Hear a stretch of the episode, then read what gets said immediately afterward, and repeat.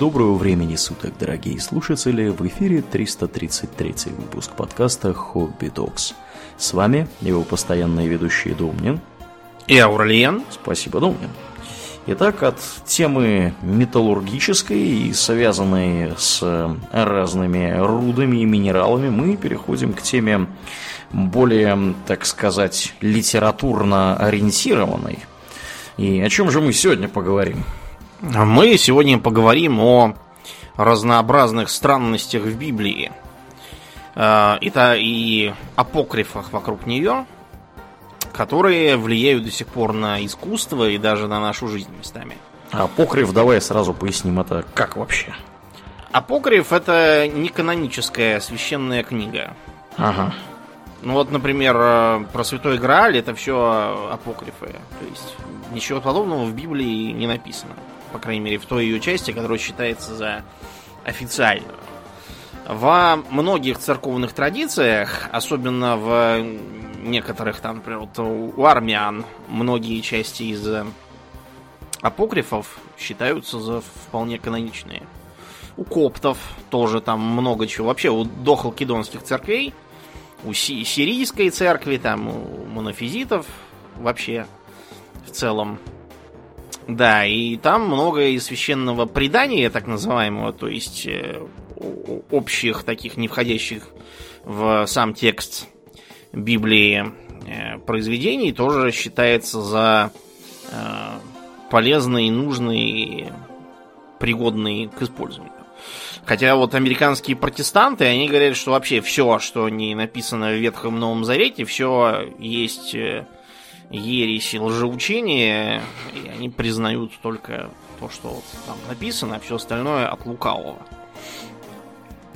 Да, и надо понимать, что э, сегодня у нас будет такой библейское э, культурологическое религиоведческий выпуск, поэтому слушателям, которые слишком болезненно реагируют на обсуждение историчности авраамических преданий, ну, лучше послушать какой-нибудь другой выпуск, там, про охоту на ведьм, например, или про протестантов.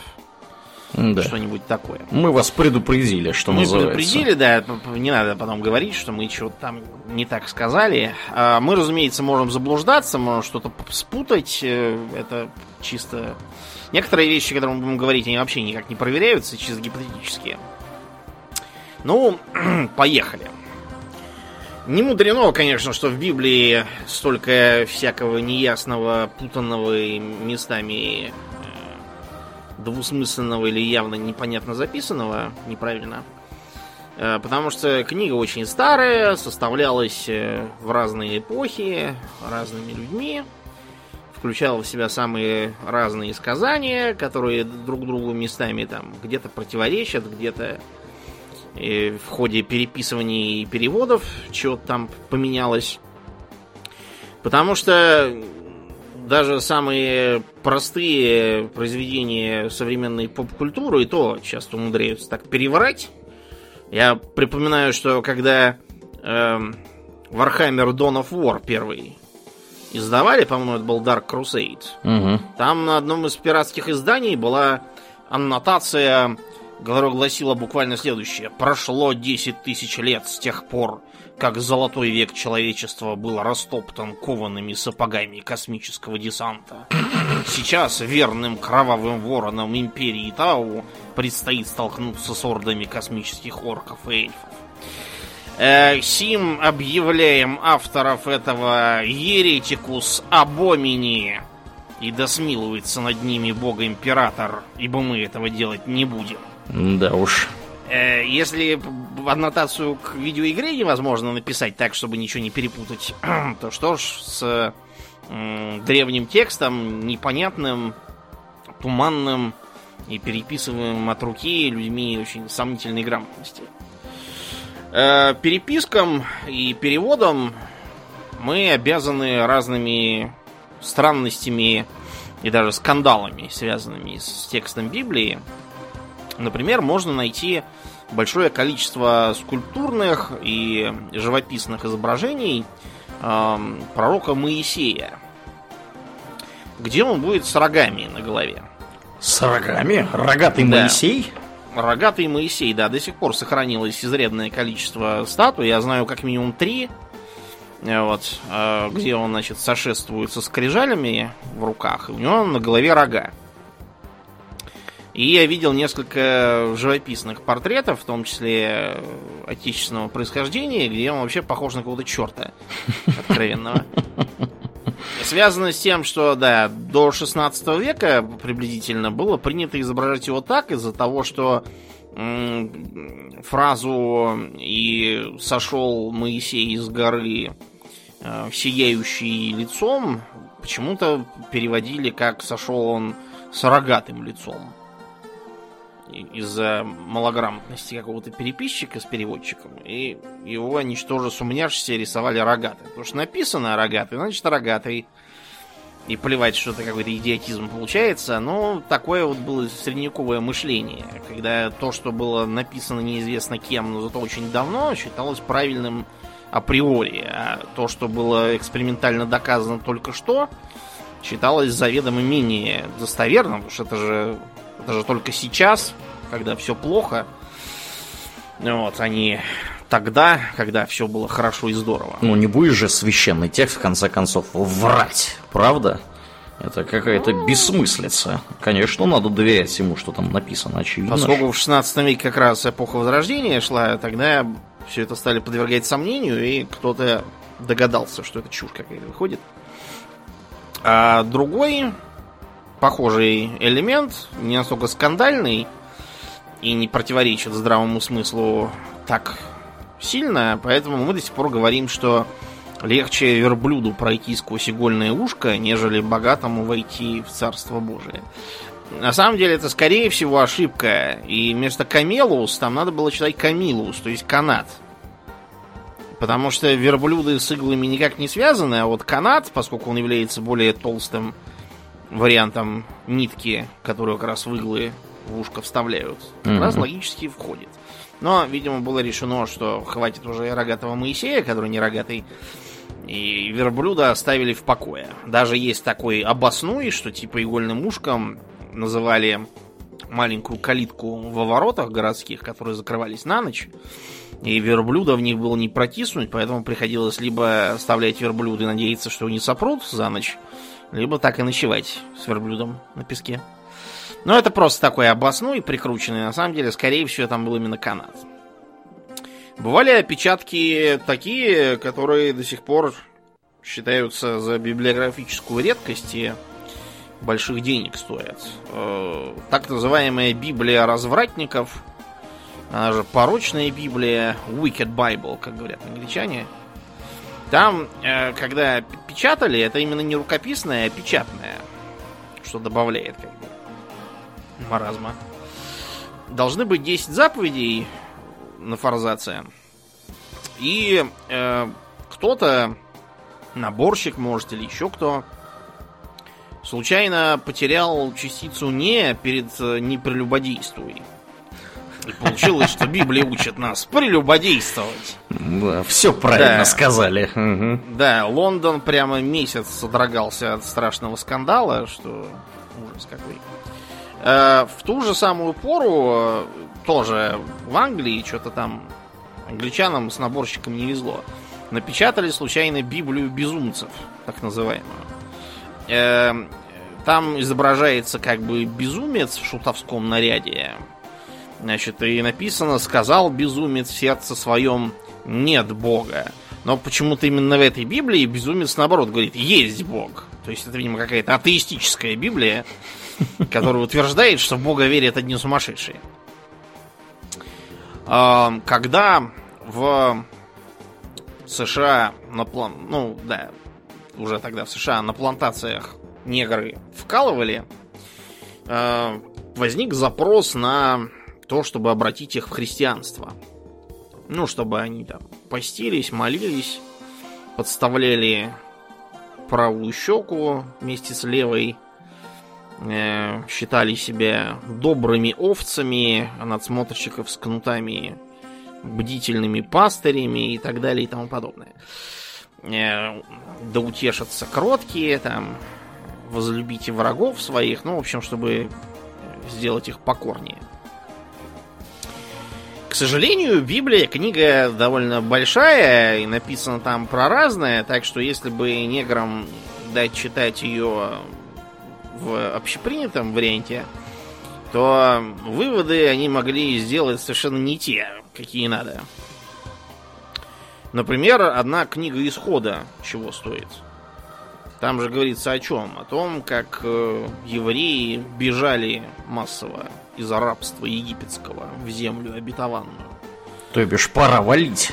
Да, то есть негры могли прочесть и сказать, а что, так можно было, да? Да, и массово действительно свалить куда-нибудь. Э, поэтому Библия для них была безжалостно подрезана.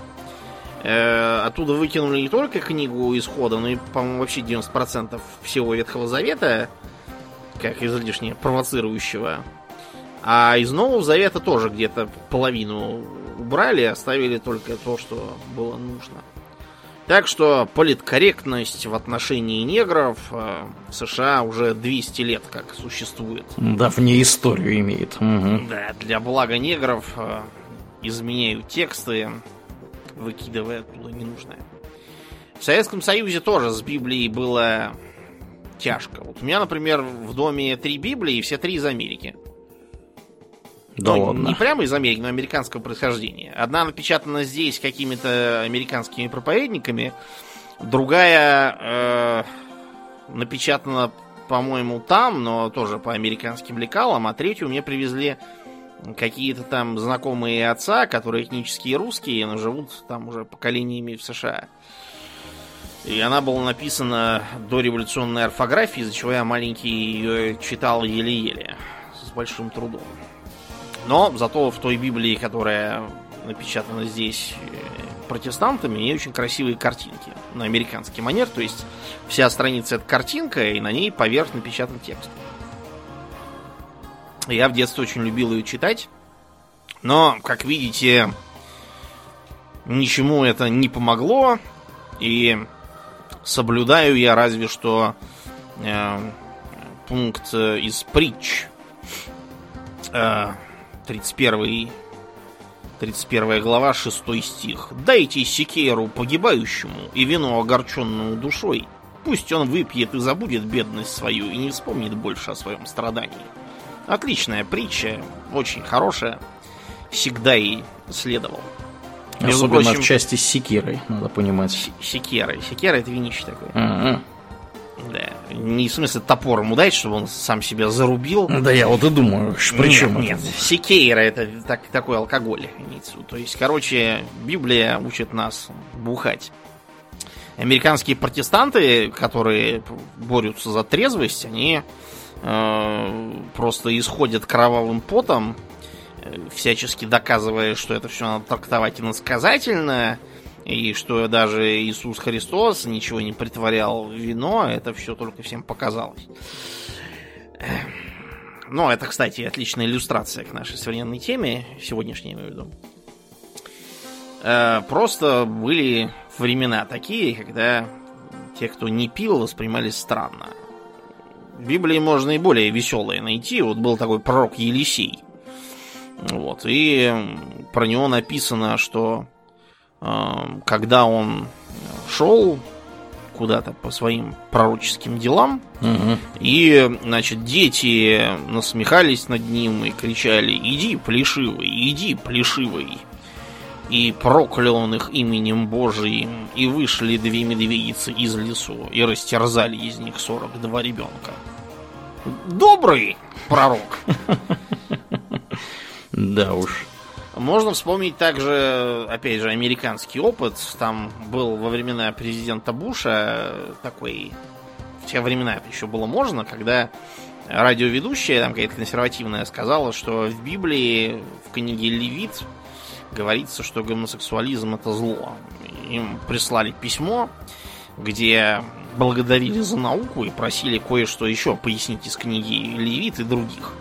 Например, э, сколько денег можно взять, если продать свою дочь в рабство, как указано в книге Исхода, глава 21, стих 7. А в книге Левит сказано, что если хочешь иметь рабов, то надо купить их у соседних народов.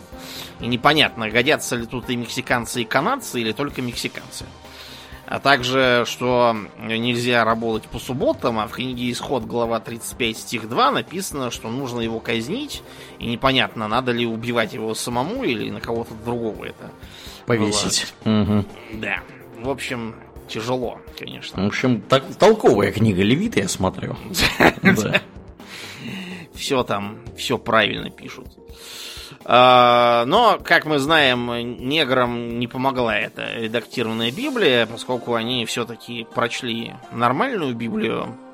И как раз книга исхода их очень заинтересовала, так что они там сразу стали сочинять соответствующие песни про то, что let my people go. Это вот как раз э, посвящено им, и это придумал не Армстронг, это еще до него было, народное негритянское творчество. Вот.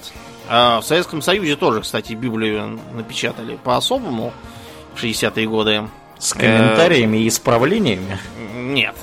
Ее решили издать как книгу мифов. Назвали «Вавилонская башня и другие древние легенды». Вот. И, значит, Корней Чуковский ее постарался так переврать, что, во-первых, выкинуть оттуда всех евреев. Вот. Ну, их. С их сионизмом. Да уж. А во-вторых, выкинуть оттуда Бога и заменить его на волшебника Яхве. Какого-то. То есть получилось... Волшебника изумрудного города. Да. Фэнтези какое-то получилось. Угу. Непонятное. Да, ну и другие апокрифы тоже. Вот, к примеру, семь смертных грехов. Которые что? Это тщеславие, зависть, гнев, уныние, алчность, чревоугодие и э, любострастие, скажем так. Так вот, эм, в Библии ничего подобного не написано. Это идея, как считается, папы Григория Первого, который э, написал это в толковании на, книги, на книгу Иова. То есть это, опять же, такой чисто богословский трактат к самой Библии не имеющий отношения. То есть новодел. Ну, не то чтобы новодел, оно довольно старое, но, э, э, опять же, это все уже, да, такое э, апокрифическое писание, не очень понятно, э, из чего вообще Григорий Первый это взял, так, из современных себе взглядов, видимо. Э, что еще? Про Помните в догме Кевина Смита? Я Метатрон, глаз божий. Был такой в виде пылающего огня, говорящего. Так вот, в Библии нет никакого Метатрона. Ни глаза божьего, ничего. Э, потом, например, Гавриил в Библии не называется архангелом, называется просто ангелом. Архангелом зовется Михаил. То есть Гавриила Связан... повысили фактически связано это с тем, что ангелология, да, вы будете как бы удивлены, но ангелология это, так сказать, реально существующая наука, которая распределяет ангелов по разнообразным э, уровням и ранжирам, что там серафимы оказываются ниже, чем херувимы. Вот, и там есть, кстати, элохимы в том числе, то есть буквально боги. Э, да, чего там только нет, в общем. Разные редакции этой ангелологии путаются и конфликтуют друг с другом, так же как демонология, просто потому что это все уже творение средневековых либо каббалистов и разных школ иудаизма, либо католиков всяких тоже, которые сидели и высчитывали, сколько там ангелов может поместиться на острие иглы. В православии, например, у нас все по-своему в России переведено, поэтому, например, есть такие э, ангельские чины, как э, силы, власти и господство. Ивана как? Да. Опять же, 99% христиан знать про это не знают. Я про это вычитал, когда был подростком, и мне для моего э, покаяния и спасения души? Да, и спасения души вручили книгу «Начало православия». Вот, я там э, это вычитал. С которой ты незамедлительно ознакомился. Да, я ее неоднократно читал. Опять же, ничему это не помогло совершенно.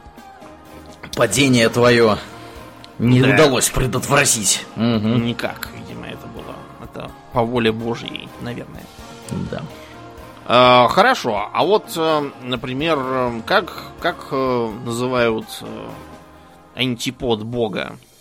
Дьявол. Дьявол, да, и сатана, а также еще его могут звать Люцифер. Мгм. Значит, э, вы будете смеяться, но э, в первый период христианства, то есть там до начала средних веков практически, э, Люцифер был совершенно нормальным христианским именем. Есть даже святой Люцифер какой-то. И это эм, просто означает несущий свет. То есть Утера из Варкрафта можем называть Люцифером. Мгм. То есть, э, тут, видимо, это путаница. Потому что в книге Исхода, по-моему... А, нет, не в книге Исхода, по-моему, в книге пророка Исаии, что ли, написано, э, значит, э, что Люцифер это город Вавилон, как бы. То есть, э, э, почему так? Потому что слово Люцифер вообще означает Венеру утреннюю звезду. Почему по-русски Люцифер сейчас привык как Деница? Деница это старое славянское название для э, Венеры, поскольку ее видно лучше, лучше всего именно под утро.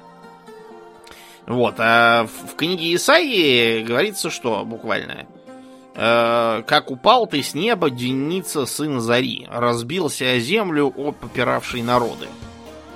Э, Это Вавилонский царь, имеется в виду крушение Вавилона второго. Да, под ударами персов. Кстати, вот э, в европейской традиции принято э, Ксеркса ругать, что он Демократию. бритоголовым Мгм. э, каким-то... Предводителем орков. Мгм. Да, командовал орками, спартанцев побивал. А вот э, в Израиле, вообще в еврейской традиции, он считается очень хорошим.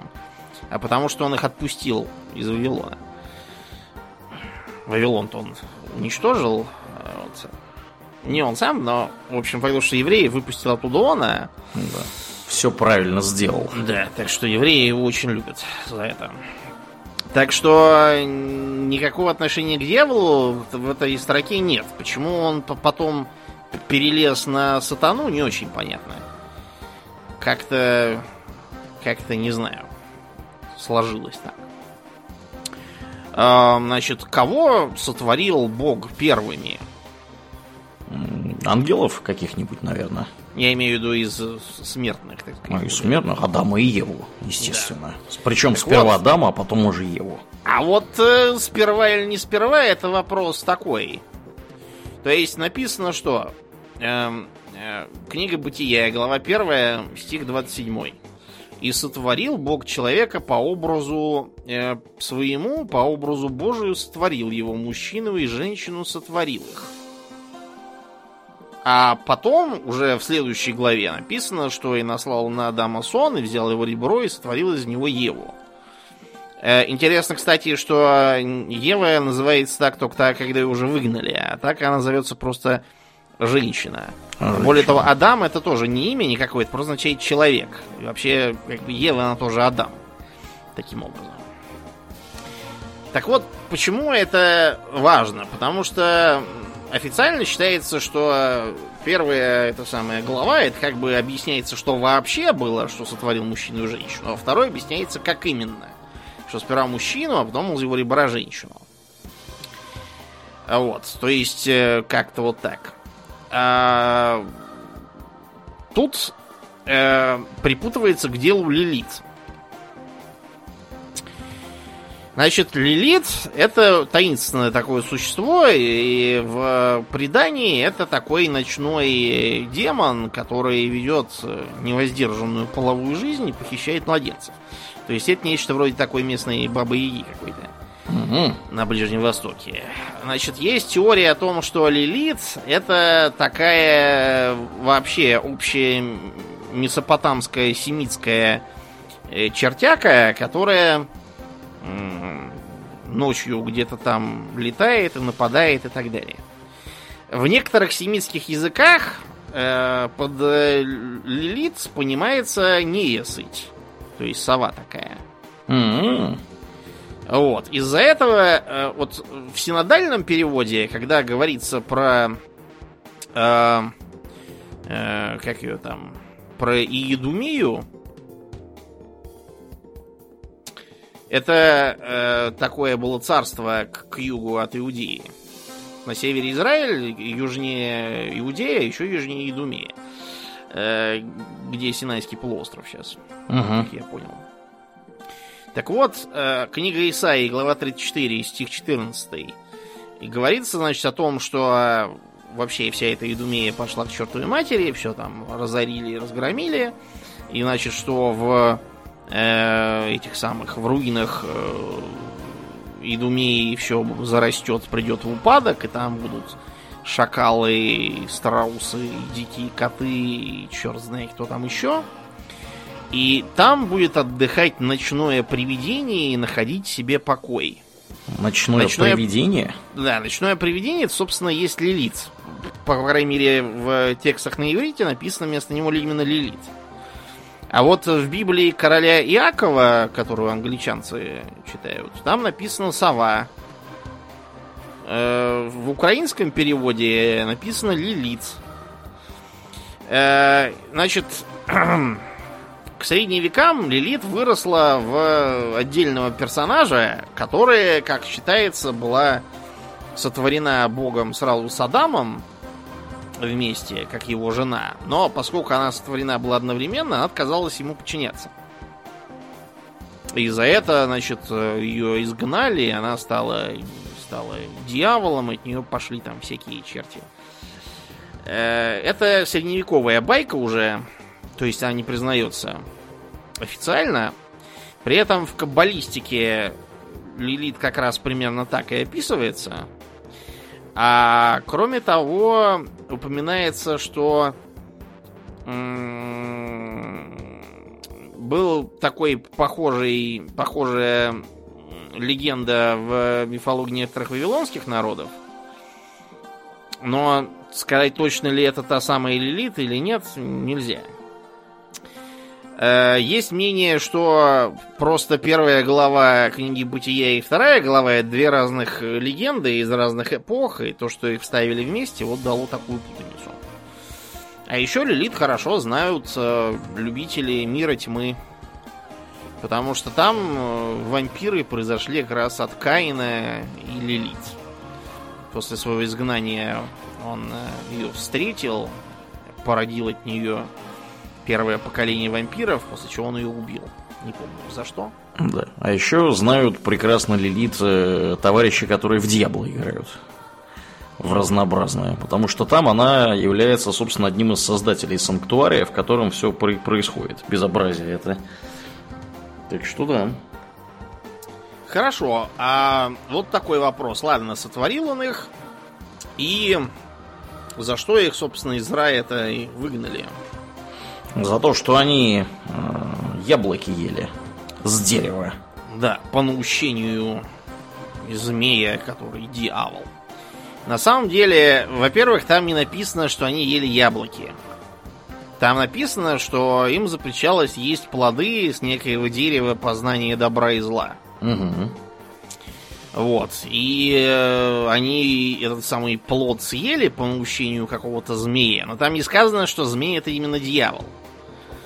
Вот. Э, кроме того, э, некоторые переводы его называют не яблоком, как в Европе там делают, потому что там ничего кроме яблок, собственно, и нету. Чего есть там. На Ближнем Востоке обычно э, говорили, что это фиговое дерево, то есть инжир по-нашему. Mm-hmm. Вот, смоковница. Вообще, смоковницы удивительно часто фигурируют в разных мифах, и Будда под смоковницей получил просветление, и эти он тоже со смоковницей ели. Так вот, э, как обычно изображают э, Адама и Еву на картинках у них э, прикрыты ненужные места фиговым листом. Так вот, это именно из этого мифа о том, что они ели фиги. М-м, мгм. Да, на самом деле не говорится, чего именно они ели, и не говорится, что они прикрывались фиговым листком и вообще листком, а там написано о неких сшитых опоясаниях, то есть о набедренной повязке. А вовсе не о том, что они приклеили какие-то фиговые листы себе куда-то. Да. В США протестанты даже доказывают, что они съели лимон. Лимон. Да, над этим издевался Марк Твен еще в одном из своих рассказов. Вот, где, значит, они вообще ничего не ели, но Ева говорила, что запретный плод лимоны, а там говорит, что он лимонов тоже не ел никаких. И она сказала, что это значит под лимонами надо понимать нечто вообще набивающее оскомину, например, плохую шутку. Типа, что его за плохую шутку выселили из рая. Вообще, сама по себе э, легенда об изгнании из рая, скорее всего, это просто мифологизированное представление о неолитической революции. Потому что, вот если мы посмотрим на современные донеолитические племена, то мы увидим, что они где-то сутки через двое работают. Ну да, фактически получается, что если вы э, группа охотников-собирателей численностью от 50 до 150 человек, собственно, как мы сейчас считаем, это стандартная численность вот такой вот группы. Из этого, кстати, вытекает, например, э, тот факт, что, скорее всего, более или менее близких друзей у вас не более 150. Вот. э, И если вы, например, посмотрите, сколько друзей у ваших друзей в каком-нибудь там Фейсбуке, Инстаграме и там, я не знаю, э, ВКонтакте, где-то число вот оно будет в этих пределах находиться, но если там не всех подряд добавляют, ну, вот, встречных, поперечных и так далее. Ну и, соответственно, все эти замечательные люди, они могли работать действительно для того, чтобы прокормиться, да, то есть работать им, как бы в чем состояла их работа. Они ходили, собирали корешки, ягоды, какие-то, значит, там прочие съедобные штуки, периодически охотились.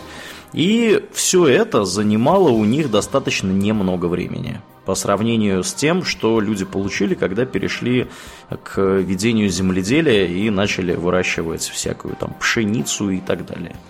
Так что да, тут э, вполне себе возможно, что есть такая действительно гипотеза, которая утверждает, что вот, вот эти отголоски счастливой жизни да, в райском саду, где можно было в основном ничего не делать и при этом более или менее худо-бедно существовать, они все внезапно пропали после того, как э, началось земледелие у нас. Да. Да, ну причем земледелие началось тоже не с кондачка, а из Нет, изменения ага. климата, Мгм. которое вынудило прекратить лежать под деревом и ждать, пока тебе упадет в рот плод, а идти и ковырять Ну, землю. На эту тему, насколько я понимаю, там есть несколько разных гипотез. Э, Вот Домнин ты одну из них абсолютно верно указал. Вторую, которую я слышал, э, приводят иногда. э, Она заключается в том, что людей просто расплодилось достаточно много э, для того, чтобы, так сказать, все могли заниматься охотой и собирательством, и дальше надо было уже как-то что-то с этим делать.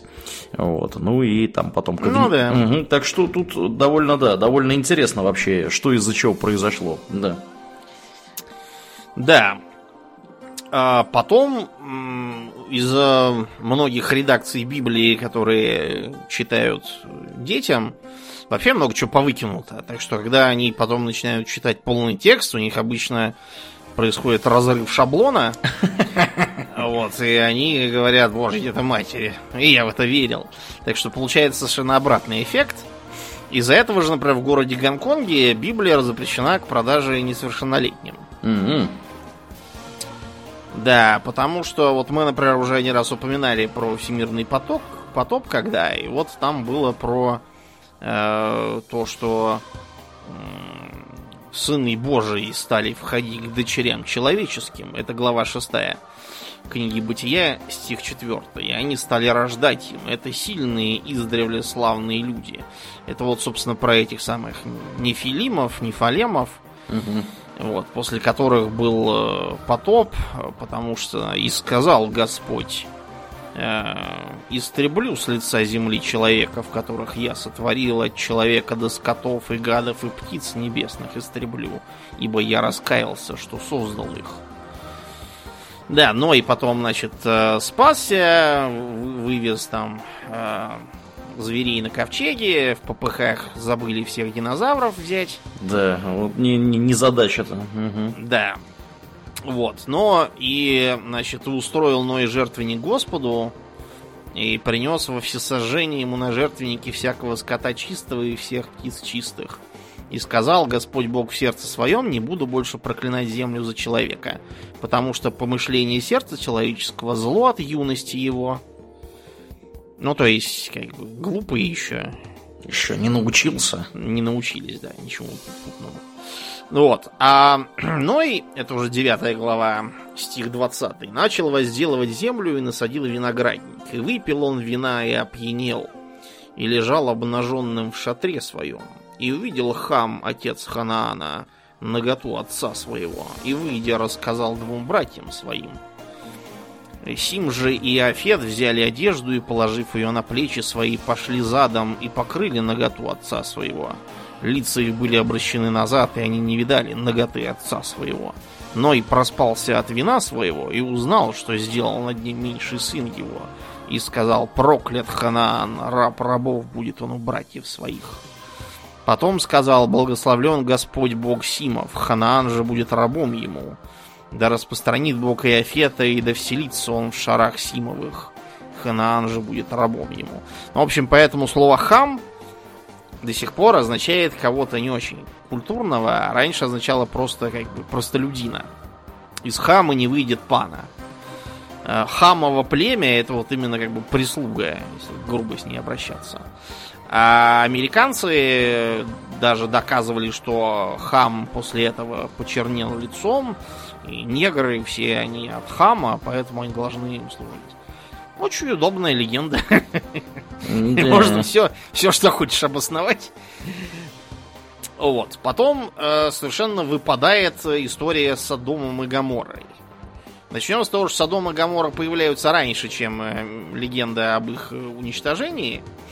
Вот. Э, считается, что Содом и Гамора это такой, как бы, два города из пяти из какого-то союза городов-полисов. Это было вообще типично для этого региона. Местная Ганза. Да, местная Ганза такая была. Вот, и на нее, между прочим, ходил, в числе прочих, войной Авраам. Mm-hmm. И довольно здорово, да, ходил. Э, его, видимо, если принимать как бы это как историческое явление, видимо, какое-то племя, возглавляемое прообразом Авраама, в союзе с шумерскими войсками действительно ходила войной на этих самых э, пять городов. Вот, и одержала победу, за что получила добычу, там какую-то награду. По крайней мере, Авраам, например, получает э, подарки и похвалу от некоего царя-священника Милхиседека. Милхиседек это очень непонятная э, такая сущность. Ну, он, конечно, не Мельхиседек, он Молкицедек. Вот. Э, появляется он только вот там, и потом еще, когда Иисус Христос уже, э, он становится священником по чину Мелхиседека. Что это был за Мелхиседек, до сих пор непонятно. Какой-то, видимо, был э, местный царь авторитет. И одновременно, да, священнослужитель. Вот. Про него есть подробности в апокрифах, типа книги Еноха, например. Но в канонических текстах он как-то особо не покрывается. Э, видимо, образ этого самого царя-священника Мелхиседека, награждающего праведное воинство, был одной из причин появления мифа о стране пресвитера Иоанна, которую искали на востоке европейцы, а у нас в России он был известен как царь-поп Иван. Царь-поп? Да дополнительную пищу этой легенде дало то, что один из монгольских э, лидеров до Чингисхана, Ван Хан, он был христианин. Исторический факт. Так вот, дальше обычно в пересказах пишут, что Содом и Гаморра были нехорошими местами, и Бог их за это покарал. В более смелых вариантах говорят, что там все погрязли в содомии, вот, и поэтому их истребили. Но если мы откроем книгу Бытия, вот, то если вкратце, племянник Лота, который, извините, племянник Авраама по имени Лот, который жил с женой и дочерьми как раз в Содоме, вот, он просил Бога пощадить эти города. Потому что там есть хорошие люди. Но, значит, с хорошими людьми там получилась незадача, потому что Бог послал в качестве ревизоров хороших людей двух ангелов – и пришли они в Садом вечером, когда Лот сидел у ворот, и он их зазвал к себе в гости, сделал им угощение, испек пресные хлебы, ну, лаваш, короче, испек им. И еще не легли спать они, как городские жители садомиты от молодого до старого. Окружили дом и вызвали Лота и говорили ему, где люди, пришедшие к тебе на ночь? Выведи их к нам, мы познаем их. То есть, короче, опустить они хотели этих ангелов. Ничего себе. Да, Лот вышел к ним э, и запер за собой дверь и сказал, братья мои, не делайте зла. Вот у меня две дочери, которые не познали мужа, лучше я выведу их к вам. Делайте с ними что вам угодно, только людям сим не делайте ничего, так как они пришли под кров дома моего. Что? есть, что? А, такая мораль. Что? Как бы, дочери это расходный материал, а гости это как бы священные обычаи. Если они у тебя в доме, ты должен их защищать. Да, гости мужики, естественно. Ну, разумеется. Да. Кто будет женщин в гости пускать? Да, да. Пошли они отсюда.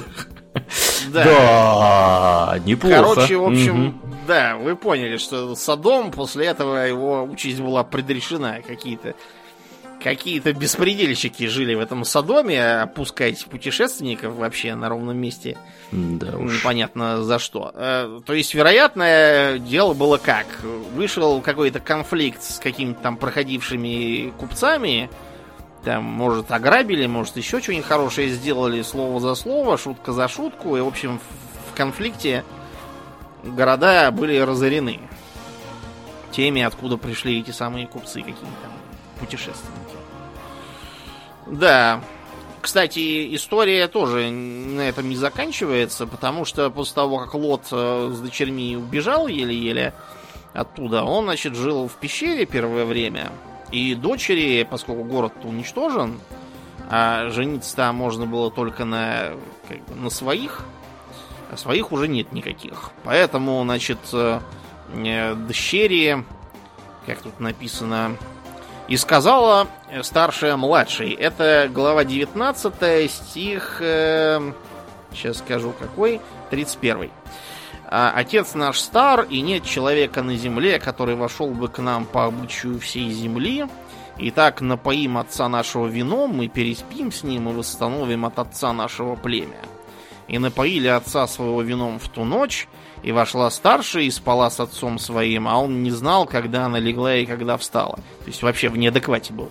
Угу. На другой день старшая сказала младшей, вот я спала вчера с отцом моим, напоем его вином и в эту ночь, и ты войди спи с ним, и восставим от отца нашего племя. И, и 36 стих, и сделались обе дочери Лотовы беременными от отца своего, и родила старшая сына, и нарекла его имя Маав он отец Маавитян до ныне. И младшая также родила сына, нарекла ему имя Бен Амми, он отец Амманитян даны. Короче, короче, какой-то трэш творится. Да. Э, да, какой-то хентай тут уже пошел полнейший. Во все поля. Угу. Да, кстати. И это все в Библии, да? Да, я же говорю, книгу Бытия, это я сейчас читаю, это первая из книг. Неудивительно, что ее подросткам запретили продавать. Да, даже жаль, что у меня адаптированная версия. Было бы. Я бы гораздо э, ин, и, как бы интенсивнее изучал Библию, если бы. Да, если бы знал, что там такое. Тут надо, правда, сказать, что очень, как видите, архаичный язык связан с тем, что это очень старый перевод, а сделан как подстрочник с э, языка... Кстати, с какого языка, интересно? С арамейского. Факт тот, что семитские языки, например, арабский, они имеют специфическую манеру. Они, у них постоянно начинаются фразы с «и» или «поистине» там, или что-то в этом духе. Вот. И очень такой порядок слов торжественно звучащий на наш угу. вкус. Иншалла, не говорят да. они там? Говорят, да. Через, через предложение приговаривают. Угу. Ну, это когда они что-то не хотят делать, вот тогда они так говорят. А, да. С Авраамом, дядюшкой этого самого Лота, тоже не все в порядке. То есть э, Авраам, во-первых, кочевал там по разным местам, был в Египте, и, значит, э, притворялся, что его жена это его сестра, вот, э, чтобы его не убили из зависти. И, значит, его жену взял к себе в наложницы фараон, за что Бог его покарал, и фараон призвал Авраама и сказал, что ты это сделал со мною? Для чего не сказал мне, что она жена твоя? Для чего ты сказал, она сестра моя? И я взял был ее себе в жену. И теперь вот жена твоя, возьми и пойди. И дал о нем фараон повеление людям, и проводили его, и жену его, и все, что у него было. Короче, депортировали евреев опять. Uh-huh из Египта. Что-то а с. Египтом какие-то у них сложные взаимоотношения, и то приходят, то уходят, то опять приходят. Да, вы там разберитесь уже. У меня вот другой вопрос. истощение начинается. У меня вот другой вопрос. А как, что это у них там так заведено было, что фараон первых попавшихся каких-то баб начинает хватать себе в жены. Не знаю. Это как это вообще? Это норм у них? Египетские источники что-то ничего об этом не говорят, и скорее всего это очень сильно приукрашено. Все. Преувеличено. История. Да, наверное, был не фараон, а какой-нибудь там да. начальник местного райотдела. И не фараон, и, и жена не жена, и фараон не фараон. Да. И не выжила, проиграла, так все правильно. Да, вот именно. Э, с Авраамом еще такая история, что, значит, у него э, Сара, жена Авраамова, согласно главе 16, не рождала ему, у нее была служанка-египтянка имени Магарь. И сказала Сара Аврааму, вот Господь заключил чрево мое, чтобы мне не рождать, войди же к служанке моей, может быть, я буду иметь детей от нее. То есть, видите, это патриархальное как бы рабство имеется в виду, что как бы рабы это члены семьи, они как бы продолжение господ. И поэтому она вот и говорила, что от ее служанки у нее будет потом, потому что служанка ее, значит, и потомок тоже ее, получается. И родился Исмаил, и он будет между людьми, как дикий осел. Руки его на всех, и руки всех на него. Ну, то есть, короче, он совсем будет конфликтовать. Вот. И от этого Исмаила знаешь, какой народ произошел? Какой? Арабы. Так что да, все, все так и вышло. Действительно. Конфликтуют со всеми, да? Да, народ такой буйный. А арабы, между прочим, кичатся тем, что а, их прародитель первенец от Ибрахима, как они называют Авраама. Ага. Вот. А Исаак, прародитель евреев, там какой-то уже. Потом там еще было много чего, и от Сары, и от каких-то там других служанок там. Также, кстати, потом был и у Якова Израиля. Да, значит, э, следующее, что нас интересует, это история с э, детьми Исаака. И были они Исав и Иаков. Э, Исав родился первым, и он был человек косматый, и, значит, он был звероловом и жил где-то там в лесах и полях. А Иаков был, наоборот, домашний, и жил он в шатрах. Поэтому, значит, его больше любила их мать Ревекка. Современная английскими Ребекка, это как раз она и есть, Ревекка. Да, и э, они с матерью обманули э, Исаака, который плохо видел к тому времени. Значит, и э, значит, притворившись, что у Иакова тоже мохнатая кожа, как у Исава, они, значит, надели на него кожу козленка. Какие затейники-то. Вместо Исава, как старшего, Исаак благословил Иакова. А еще до этого, когда Исав пришел голодный э, в шатры, попросил у Иакова накормить его, тот ему сказал, накормлю, если будешь считать меня старшим и отдал ему, значит, тогда Исав первородство и получил взамен чечевичную похлебку, хотя в некоторых текстах написано не чечевичная похлебка, а некая красная снедь. черт знает, что это за красная снедь такая. В общем, поэтому до сих пор считается, что э, как бы променять первородство на чечевичную похлебку, это означает э, на потребительские какие-то товары обменять нечто ценное. Типа, вот, там, говорят, что променяли социализм на джинсы, это вот как раз оно. Угу. Так вот, Иаков нас интересует тем, что у него было две жены, причем именно жены, а не жена и какие-то там рабыни, наложницы, служанки, а именно жены, Лия и Рахиль. Там была история с тем, что ему подсунули закутанную в покрывало Лию, как старшую, а он хотел Рахиль, младшую. Ему пришлось еще горбатиться на своего тестя еще несколько лет, чтобы он отдал ему и Рахиль тоже. Потом у него была куча детей, сперва от этих жен, потом от их служанок, там расплодилось огромное количество Э, потом колен Израилевых по этой причине. Вот. И, и сам Иаков был переименован в Израиле после того, как он боролся с Богом. Потому что, значит, когда он э, ночевал, скрываясь там от преследователей в пустыне, пришел ночью некто и стал с ним бороться. Э, и ни один из них не мог победить, и тогда этот самый некто э, повредил ему бедро, Иаков охромел. Да, и э, велел ему переименоваться в Израиле. Это очень популярный сюжет в средневековой вообще христианской культуре и искусстве. Можно, например, вспомнить последнюю Divinity. Там есть один из персонажей, Ифан Бен Мест, так вот, э, он в процессе, если играть за него, будет именно бороться со своим человеческим богом. Это отсылка к Иакову Израиля. Так вот, есть гипотеза, что вот эти странности с двумя именами, а также с двумя равноправными женами, это означает, что просто было два разных персонажа из двух разных легенд, которые потом контаминировались. И получилось, что это как бы один прародитель народов. Возможно, это была попытка каким-то образом объединить племена в процессе государственного строительства. Помнишь, ты рассказывал про обычаи австралийских аборигенов? Угу. Когда они, встречая каких-то незнакомых, допустим, источника, они начинают спрашивать и сами рассказать, что они, значит, отец такой-то, дед такой-то, прадед этакий-то, и да, где-то там да. на прапрапрадеде. И рано или поздно они находят э, мифологического какого-то общего. То есть они фактически, скорее всего, его придумывают. Скорее всего, они его придумывают. Да. Говорят, вот, это значит, это и мой прапрапрадед, значит, мы с тобой братюни. Да, значит, рад тебя видеть. убивать друг друга не надо. Да. Э, это, как видите, норма угу, жизни. Угу. А, следующий интересный момент. Поговорим мы, э, пожалуй, что о откровении Иоанна Богослова, которое считается как бы за канон и финальную часть Нового Завета, объясняющую, что, что дальше-то будет, собственно, угу. вместо эпилога.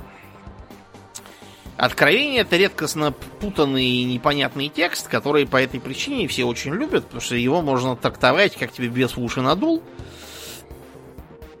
А кроме того, оно такое очень драматическое. То есть, например, э, там говорится про снятие семи печатей, что придут после первой печати конь белый со всадником, победителем, имеющим в руках лук а потом конь рыжий со всадником, взявшим земли мир, а потом э, конь вороной со всадником, несущим на землю голод, и четвертым конь бледный со всадником по имени Смерть. Ну, то есть это как раз источник пророчества всадниках апокалипсиса. Между прочим, конь бледный в оригинале должен быть не бледный, а такой зеленоватый, как зомби. Почему-то у нас он в бледного превратился. Э, потом говорится про семь труб, в которые вострубят ангелы. И начнутся всякие неприятности, вроде града и огня, смешанных с кровью. И, и упадет с неба большая звезда. И третья часть вод сделалась полынью, то есть горькой. В смысле, соленой она стала, не пресной имеется в виду. Вот, и затмилась третья часть Солнца, Луны, и третья часть дня не светла была так, как и ночь. Это все очень любят э, во всяких апокалиптических произведениях показывать про конец света. Да. А потом начинается вообще полная дичь. Например, является жена, облеченная в солнце, и под ногами ее луна, и на голове ее венец из 12 звезд она имела в чреве и кричала от боли и мук рождения. Глава 12, стихи 1 и 2. Э, между прочим, от этого самого и жены поимела неприятности компания Procter Gamble. Это каким образом? У них, э, если помните, логотип э, выглядит как этот самый стилизованный такой месяц и буквой PNG. Но это сейчас. А в старину, когда вот мы маленькие были, у них э, в качестве логотипа был такой, как бы, стилизованный Луна и Солнце. Mm-hmm. Так вот, это не их первый логотип.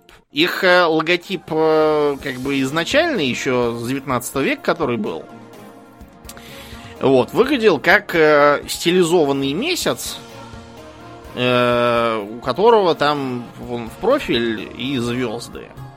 Несмотря на то, что этот месяц явный мужик, потому что как бы это лицо мужика с бородой и, и гребнем волос, как бы образующее месяц. Э, в 80-х годах, когда в США все искали сатанистов под кроватями и травили драконов и подземелий, за то, что там все не то. Пришлось даже переименовать дьяволов и демонов в Баатезу и Тоннелли от греха. Так вот, они добрались до Проктор Гэмбл и говорили, что вот, значит, э, и есть э, жена, облаченная в солнце, и 12 звезд рядом. И то, что там звезд было 13 и не 12, все равно никому ничего не дало. И Проктор Гэмбл решила, что ну нафиг все это надо, и сменил логотип от греха подальше. Да, так вот, э, считается сейчас официально, что эта самая жена, облаченная в солнце, это символ церкви в период римских гонений. Потому что на эту самую э, жену ополчается великий красный дракон – о семи головах, увенчанных диадемами, и о десяти рогах. И он, значит, увлекает с неба третью часть звезд, а затем ждет, когда жена родит младенца, чтобы пожрать его. А младенцу надлежит пасти все народы жезлом железным. Э, в общем, короче, дракона убивает архангел Михаил в итоге. И считается, что это как бы торжество церкви над гонителями ее. Типа Римской империи. А, потом к делу припутывается а, семь зверей апокалипсиса, из которых наиболее известен первый. А, значит, зверь, опять же, о семи головах, о десяти рогах. На рогах его десять диадим, а на головах его имена богохульные. И склонятся люди зверю и последуют за ним, говоря, кто подобен зверю сему. Тут уже непонятно вообще, что это такое, но как бы считается, что к этому зверю припутывает число 60, 666, и он то ли олицетворяет антихриста, то ли еще чего-то, не разберешь. И все получают, значит, печать этого самого зверя в виде 666, Э, из этого высчитывались всякие э, апокалиптические даты, то 666 год, то 999 год. Кстати, в Европе реально была паника, все жертвовали э, свое имущество церкви и ждали. Но ничего не вышло, имущество церковь так и не отдала. Ну, правильно сделала. Черт. Потом ждали в 1666, потом в 2000 году, теперь, видимо, будем ждать 2666, но мы до этого, слава богу, не доживем. Но уже не наш головняк будет. Да, и на этих идиотов смотреть мы не будем из вообще всех этих идей про борьбу ангелов э, с дьяволом э, идут вот эти вот, опять же, неканонические росказни про то, что якобы Бог и дьявол это равноправные противники.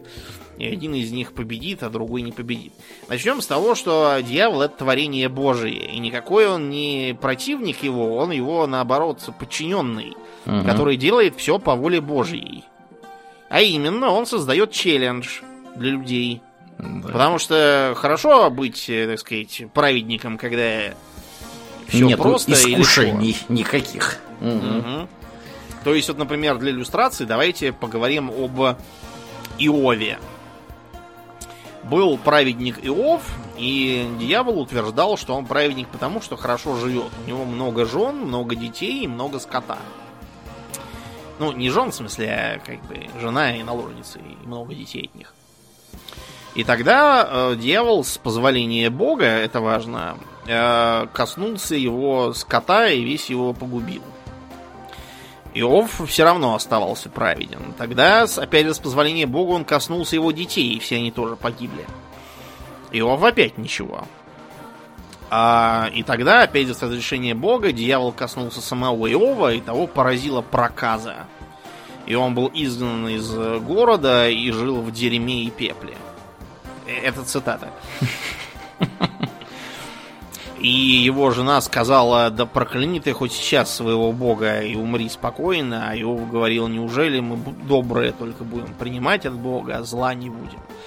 Но, в общем, к нему пришли его друзья и стали пытаться понять, что, собственно, такое вообще Что творится. не так с этим Иовом. Да. Вот, и они говорили, что это, наверное, неспроста, и ты чем-то таким нагрешил, а Иов доказывал, что ничего он не грешил, и вообще непонятно, с чего это на него. И тут пришел некий и Елиуй, который сказал, что все они э, все они нехороши, потому что сидят и гадают о божьем промысле. Надо заткнуться и, и сидеть смирно. И, короче, когда Иов понял, что это просто надо покоряться Богу и не спрашивать чего да почему, Тогда Бог э, вернул ему здоровье, э, послал ему новые стада и новых детей. Еще лучше прежних. Да, лучше прежних детей. Сейчас как-то странно воспринимается, да, но тогда вот так, такой был потребительский подход к детям. Ну, имущество, по сути. Ну да, имущество это де-факто и есть. Да. Ну хорошо, а вот мы что-то все рассуждаем и говорим, а как бы в Ветхом Завете что написано про рай и про ад? А что там написано? Ничего не написано. Там написано про Шиол, который сейчас трактуется как такой некий лимб, типа. Э, но вообще-то Шиол это как бы просто могила. И как бы тело туда кладут, и душа остается тоже там. Потому что душа это кровь. Как кровь сворачивается, означает, что душа как бы тоже скуксилась. А дыхание жизни, дыхание жизни это не душа, это там не, не, не личность его, да? Это как бы независимая совершенно вещь. Вот она возвращается обратно к Богу. И у него там пребывает, то есть жизни меньше какого не становится. Угу. Вот. И стало быть, э, когда придет Машиах и воцарится в Ершалаиме, все воскреснут, как были, и будет страшный суд, после которого те, кто жил хорошо э, и праведно, те получат иерусалимскую прописку, угу. а кто плохо жил, те отправятся в долину Гиенна. Которая огненная, их... видимо, да? Да, и в этой долине, это на самом деле гиена. Там просто когда-то давно был культ бога Малоха, одного из семитских божеств, который действительно выглядел как э, сожжение, в том числе и человеческих жертв. О. Обычно ненужных младенцев. Ненужных? Ну, вместо контрацепции. Ага, ну, какой-то младенец у нас тут завелся, он нам не нужен, давайте его сожжем. Да, да. Угу. Поэтому, кстати, вот Малох, пожирающий детей, это вот именно оттуда и есть. Прикольно. Так вот, Мгм. Гиена, когда молохопоклонников разогнали, Гиена у древних иудеев стала ассоциироваться вот именно с местом сожжения грешников. Причем это не такое сожжение, которое в современных представлениях про ад, где все будут гореть в огне вечном. Это сожжение, которое пшик и все. И нету. Уничтожено совсем. Мгм. Без всякого посмертия. Ну вот, короче, а кто с иерусалимской пропиской, вот, те будут там жить долго и счастливо, и другие народы придут к ним учиться священному писанию. Да, пока что-то не очень получается. К гражданам с иерусалимской пропиской приходят, но только не учиться, а все больше какие-то бомбы закладывать. Да вообще, не говори. Пока как-то да, выходит. Почему появились вот эти вот представления про ад? Это э, из античных греческих идей. То есть э, отцы церкви, половина, была людьми совершенно античными. Такими, например, как апостол Павел. Вот апостола Павла, например, его не казнят на кресте, его обезглавливают, потому что он римский гражданин. А апостола Петра казнят на кресте, потому что он чурка, не Да. обладающая такими привилегиями. То есть приличных людей просто рубили им головы. Ну да. Милосердно. Мгм. А распятие это казнь для рабов, особенно восставших, и для покоренных иноземцев всевозможных. Так вот, эм, Павел и все остальные, которые учились по греко-римским понятиям, они учились в том числе и платонизму. Вернее, даже неоплатонизму. Неоплатонизм развивал античные греческие представления о том, что люди, которые не очень хорошие или никакие, они отправляются к Аиду в подземное царство. Те, которые никакие, те там просто сидят и ничего не делают. Которые скверные, тем всякие интересные занятия подыскивают. Вроде закатывания бесконечного камня на гору, или наливания воды в бездонную бочку, или еще там чего-то такого. Мгм. А те, кто хорошие, те отправляются в так называемый Элизиум. Он же Елисейские поля. В честь Шан- которых, Ага. собственно, называется улица. Шанс-Элизе. Мгм. Да. Я когда был маленький и смотрел по ящику про Елисейские поля, я не мог понять, где поля собственно. Хотелось бы знать. Да. Ну, очень, да, жаль.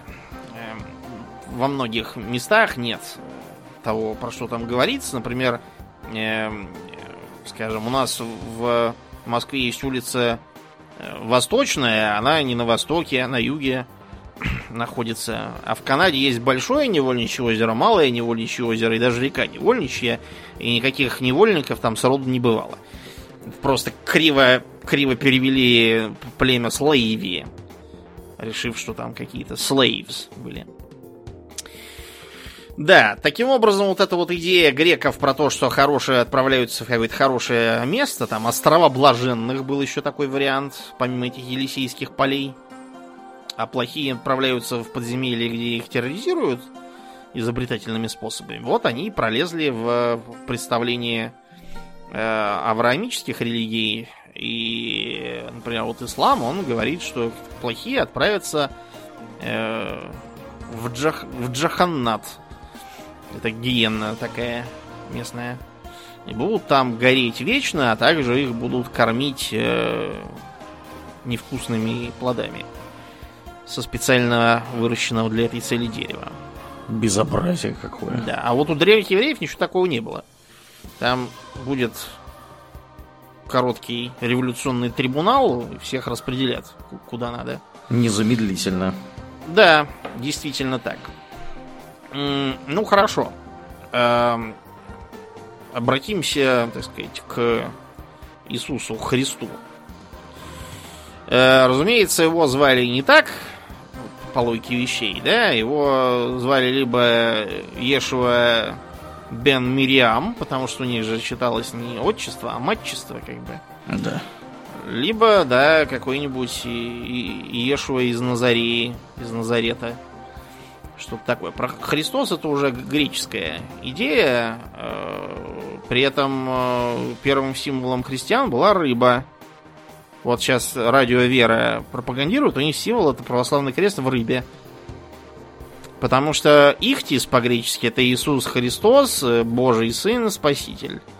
Аббревиатура из пяти букв. Сейчас-то уже никто не помнит, но символ рыбы, как видите, остался. Так вот, значит, э, когда родился Христос? В нулевом году от Рождества Христова. Угу. А в какой день? 1 января, очевидно. Ну да. Тут вопросы, да, есть. Там 24 декабря вот сейчас будут праздновать западные. Или 7 января, как упорно доказывают да. в русской православной церкви.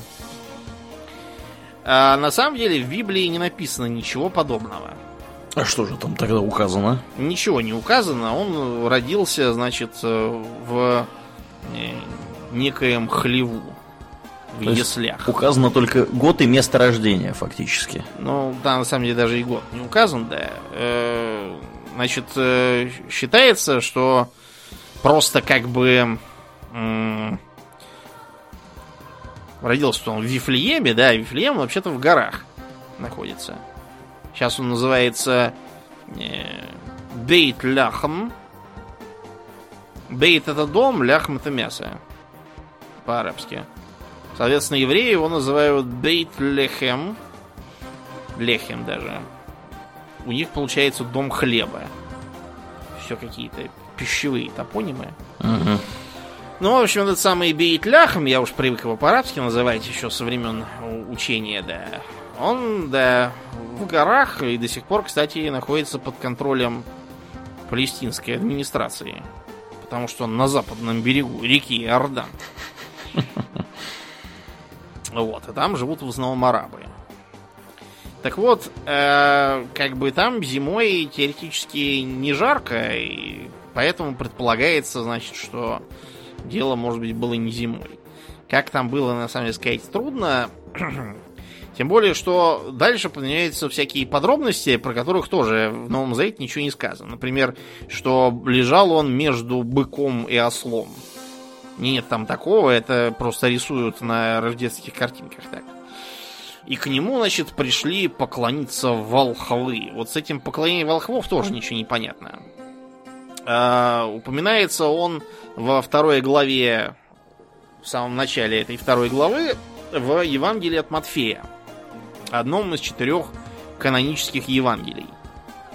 Вы будете смеяться, да, но Евангелий много, и из них большая часть забракованы. Не канонические. Да. Некоторые из них очевидные подделки. Вот, но некоторые вполне аутентичные. Например, Евангелие от Фомы. Вот, но тем не менее не считается э, за канон. Вот, и... Э, да. Так вот, приходят, значит, некие волхвы в оригинале там были не волхвы, а маги. Колдунишки. Ма... Нет, нет, нет. Маги не в смысле, которые кастуют Blizzard. Да. Вот. А дело в другом. Маг вообще это зороастрийский жрец. Ага. Да. Вполне официальное название у них, так и называется маги. Из-за этого в арабских сказках, когда говорится про магов, речь идет не про волшебников, а именно про зороастрийцев. Вообще, не только жрецов, а вся, всяких. Так что э, волхвы тут уже это переведено было вот на русский язык. Э, считается, что их было, кстати, непонятно сколько. Одним записано, что 12, других, что 3. Э, при этом, значит, что э, среди этих самых волхвов якобы было три разных царя откуда-то с востока. Еще третьих мне написано, что это просто были пастухи какие-то, которые пришли, типа, чтобы ему поклониться. Э, непонятно. Если все это объединить, то получается, что сначала пришли пастухи, а потом когда-то э, пришли волхвы. Вот. И когда поклоняются волхвы, говорится, что они поклонялись ему в доме. Но только что речь шла про ясли со скотом, а не про дом. Ничего, в общем, непонятно. Э, короче говоря, почему празднуется Рождество именно так? Потому что это не день его рождения, когда ему задувать свечки на, на торте. Это просто как бы символическая дата, когда его празднуют. И рассчитана эта дата по зимнему солнцестоянию. Обратите внимание, что 24 число это вот когда самая длинная ночь будет. Если я не путаю. Угу. Так вот, э, в этот день просто было много разных языческих праздников традиционно. Вот, и чтобы заменить его, так вот поставили Рождество. То же самое, например, было с святым Валентином. Если вы почитаете про святого Валентина, вы найдете там кучу каких-то дурацких сказок, что он то ли венчал каких-то там римских солдат, которым закон запрещал жениться. Это бред сивый кобылы, начнем с этого. И за это был казнен. И пока он сидел в тюрьме, он написал какое-то там письмо какой-то там дочке тюремщика. Ничего он не писал, никакой дочки тюремщика. И вообще, про святых Валентинов, если вы почитаете как бы в раннесредневековые, раннее, извините, христианское время, обнаружите, что их там было трое. И все разные. Все три унылые раннехристианские мученики, которым просто, э, которых просто казнили за то, что они вели проповедь запрещенные веры. Вот и все. Был еще четвертый, правда, Валентин, но это был Валентин Ересиарх, который создал ересь Валентиниан, поэтому он вряд ли считается. Э, просто День Святого Валентина был использован, чтобы забить э, римский праздник э, женского плодородия, любви, половой распущенности. Поэтому так на него переполз вот этот вот флер про любовь, романтику, валентинки всякие и тому подобное. Никакого отношения к Святому Валентину, к какому бы из них это ни относилось, он не имеет абсолютно. Обычная контаминация. Такая же контаминация произошла и с э, Марией Магдалиной.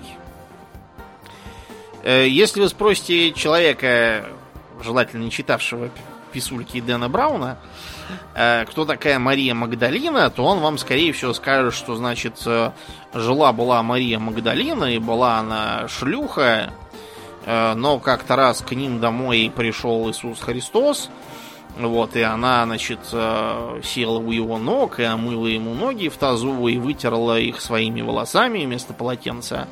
А ее сестра сказала, чего ты сидишь и ничего не делаешь, а Христос сказал, что она как раз делает то, что надо.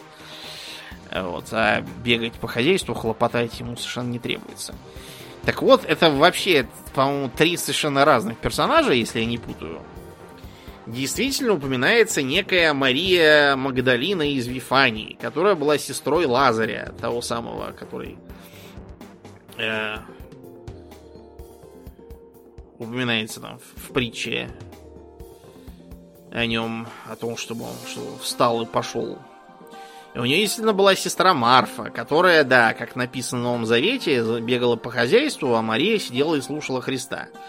Вот. И Марфа была недовольна, что она одна работает, а Иисус сказал, что есть более важные вещи, вот слушать его. Так вот, э, эта самая Мария, которая типа раскаялась и перестала быть шлюхой, это вообще совершенно другой персонаж, так называемая Мария Египетская, жившая в шестом веке. То есть, ну, совсем не близко даже. И, и не, не в Палестине, а в Египте. Ближний свет. Да, короче говоря, тут то ли три разных Марии, то ли даже четыре, смотря как считать, не поймешь. Все совершенно разные. Про Магдалину точно известно, что она была его последовательницей, и она финансировала его деятельность. То есть она, видимо, была женщиной при деньгах какой-то. А, когда Иисус шел с крестом на Голгофу, его э, тормознул некий еврей по имени Агасфер и стал над ним потешаться, и за это был проклят и стал вечным жидом. То есть был обречен вечно шататься по земле.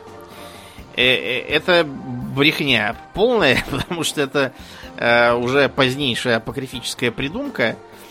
Вот, никакого Госфера в тексте Библии нет. Это европейская средневековая идея, которая, кстати, считается одной из основ для антисемитизма. А э, когда Христос умирал значит, на копье, его добили копьем и звали его Сотник Лонгин, этого, значит, копийщика. Угу. Значит, Сотник Лонгин действительно фигурирует в Евангелии от Никодима, но это не канон. В канонических четырех Евангелиях не написано, как его звали, просто какой-то римский солдат с копьем.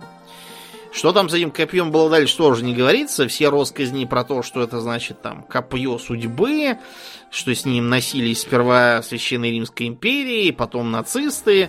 Вот, это все ерунда. То копье, которое хранится до сих пор в сокровищнице, это новодел времен темных веков, не имеющий к Риму никакого отношения. А еще, значит, кровь Христа была собрана в чашу, которая значит, э, стала с тех пор реликвией под названием Святой Грааль. Никакой крови ни в какую чашу никто не собирал, ни в каком из Евангелий. Все, что есть про какую-либо чашу и кровь, это когда она была тайнее вечеря, Иисус наливал вино себе в чашу, обычную для питья, и говорил, что, значит, мы все пьем вино, и это вино моя кровь, как бы. Вот и все эта чаша пропадает потом из истории, из канона, и появляется она только уже в средние века. Причем появляется она как ответ э, англичан на претензии французов. Французы понатащили к себе в Париж самых разных реликвий, например, орудия страстей, а также часть э, елея, которым якобы там помазывали еще древнееврейских царей, и потом стали французских королей. Короче, англичанам стало завидно.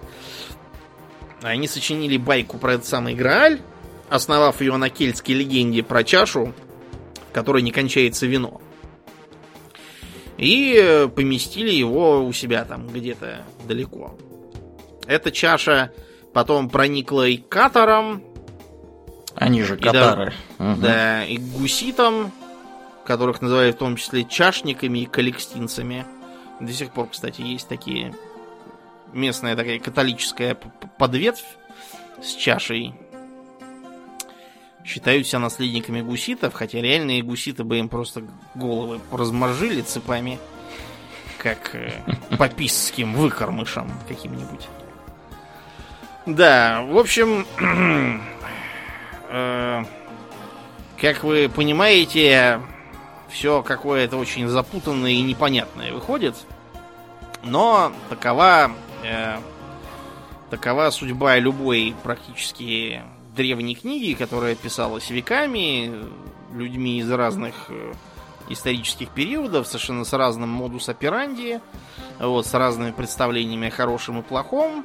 Поэтому вот такие противоречия, скажем, между ветхозаветными порядками, где всех то медведя раздирают, то еще чего-то, вот. Э, в Новом Завете наоборот про все прощения, про то, что Бог есть любовь. Вот. И как бы считается, что это потому, что Иисус Христос искупил греховность человечества, но библеисты и атеисты утверждают, что это просто произведение двух разных эпох, двух разных мировоззрений не имеющие просто друг с другом особых пересечений по понятиям о хорошем и плохом. Ну и на этой душеспасительной ноте, пожалуй, надо завершать.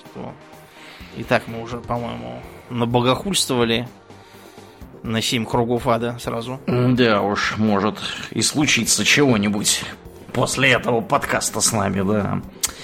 Ну что же, как обычно, мы благодарим наших новых подписчиков у Дона Патреона. На этой неделе это Камрад с ником Кор, Партизан 42, Павел Сорокин и Михаил Гаврилов. Приветствуем вас, друзья. Также мы благодарим наших э, мощных э, подписчиков Аделя Сачкова, Дарекса Фортуны, Ежа, Жупила Империализм, Одного Злого Фалафеля и Ярослава Харищенко. Огромное спасибо вам, ребята, за вашу посильную помощь. Напоминаем всем, что у нас есть группа во ВКонтакте, у нас есть э, Твиттер, у нас есть Инстаграм. У нас есть канал на Ютубе, приходите и туда. Если вы э, найдете минутку и оцените нас там, где вы нас слушаете, поставите нам нужное количество на ваше усмотрение звездочек, мы будем вам также очень признательны и благодарны. Ну, а на сегодня у нас действительно все. Мне остается лишь напомнить, что вы слушали 333 выпуск подкаста «Хобби Токс». И с вами были его постоянные и бессменные ведущие Домнин и Аурлиен. Спасибо, Домнин. Всего хорошего, друзья. Пока!